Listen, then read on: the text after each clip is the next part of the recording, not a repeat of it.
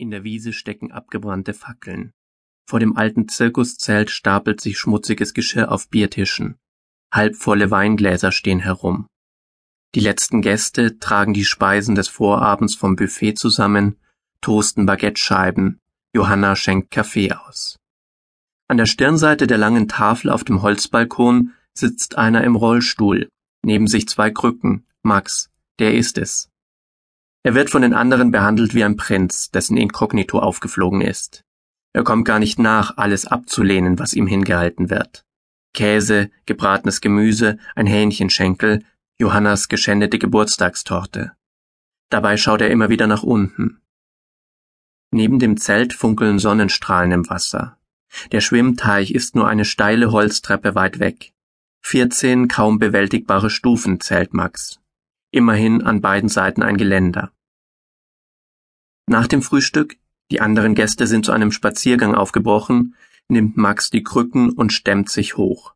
Er spürt, dass Johanna ihn aus der Küche im Blick behält. Um ihr vorzugaukeln, dass er noch an etwas anderes als den Teich denken kann, bleibt er an der Brüstung stehen und schaut in das Tal. Sobald er jedoch Wasser in der Spüle plätschern hört, wirft er eine Krücke nach unten. Sie landet genau da, wo er sie haben möchte. Alles in Ordnung? fragt Johanna. Alles bestens, ich schaue mir mal den Teich an. Er tut so, als wäre es das Selbstverständlichste von der Welt und nicht die größtmögliche Herausforderung an diesem Morgen. Den Abstieg geht er mit dem Respekt eines erfahrenen Kletterers vor der Steilwand an. Ein falscher Tritt und es ist vorbei. Wenn was ist, ich bin in der Küche, schrei einfach, ruft Johanna von oben herunter. Selbst ein hungriges Krokodil könnte Max nicht davon abhalten, sich auf der Bank unter einer abgestorbenen Linde auszuziehen und nur mit den Krücken angetan bis an den Rand des Teiches zu tasten. Irgendjemand hat eine blaurote Luftmatratze liegen lassen. Er stupst sie aus dem Weg. Die drei Stufen ins Wasser sind so glitschig, dass er seinen Fuß sofort zurückzieht. So kommt er nicht hinein. Nach kurzem Überlegen schiebt er die Luftmatratze an die Kante und lässt sich darauf sinken, packt sein linkes Knie, als gehörte es nicht zu ihm, und taucht das Bein ins Wasser. Da er nichts spürt, fasst er mit der Hand hinein, lauwarm. Er gleitet hinein. Aber da ist kein Grund. Reflexartig zieht er mit der einen Hand die Luftmatratze zu sich, während er sich mit der anderen abstößt.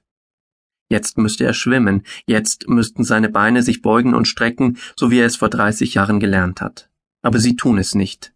Sie hängen wie Senkbleie nach unten. Ich kann nicht mehr schwimmen. Der Satz knirscht wie splitterndes Holz, etwas reißt in ihm auf. Max merkt es nicht einmal. Für den Moment ist er vollauf damit beschäftigt, nicht unterzugehen. Wenn du Hilfe brauchst, gib Bescheid. Johanna steht an der Balkonbrüstung. Max sieht zu ihr hoch, schlagartig grinsend. Alles bestens. Das Wasser ist herrlich. Sie hebt beide Hände, lässt sie wieder fallen und verschwindet in die Küche. Max rudert mit der Luftmatratze zurück an den Rand zu den rutschigen Stufen. Während er sich mühsam herauszieht, denkt er, wie im Film, wenn die Schiffbrüchigen sich ermattet ans Ufer schleppen. Dort bleibt er erst einmal atemlos liegen.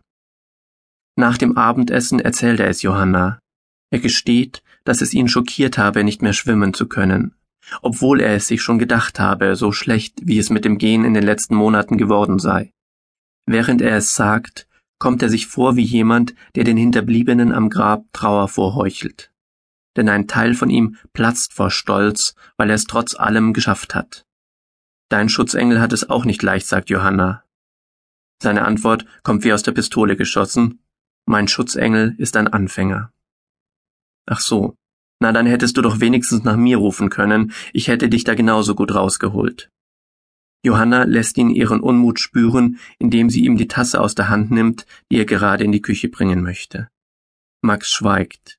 Ich habe mich selbst gerettet, krächzt eine Stimme in ihm, der er schon lange nicht mehr traut. Damit wir uns richtig verstehen, noch einmal in Zeitlupe für den Anfänger. Einerseits bist du stark genug, selbstständig ins Wasser zu gehen, obwohl du ahnst, fürs Schwimmen untauglich zu sein, aber damit nicht genug. Gleichzeitig bist du zu schwach, Johanna um Hilfe zu bitten und dennoch stark genug, ihr deine Schwäche später zu gestehen.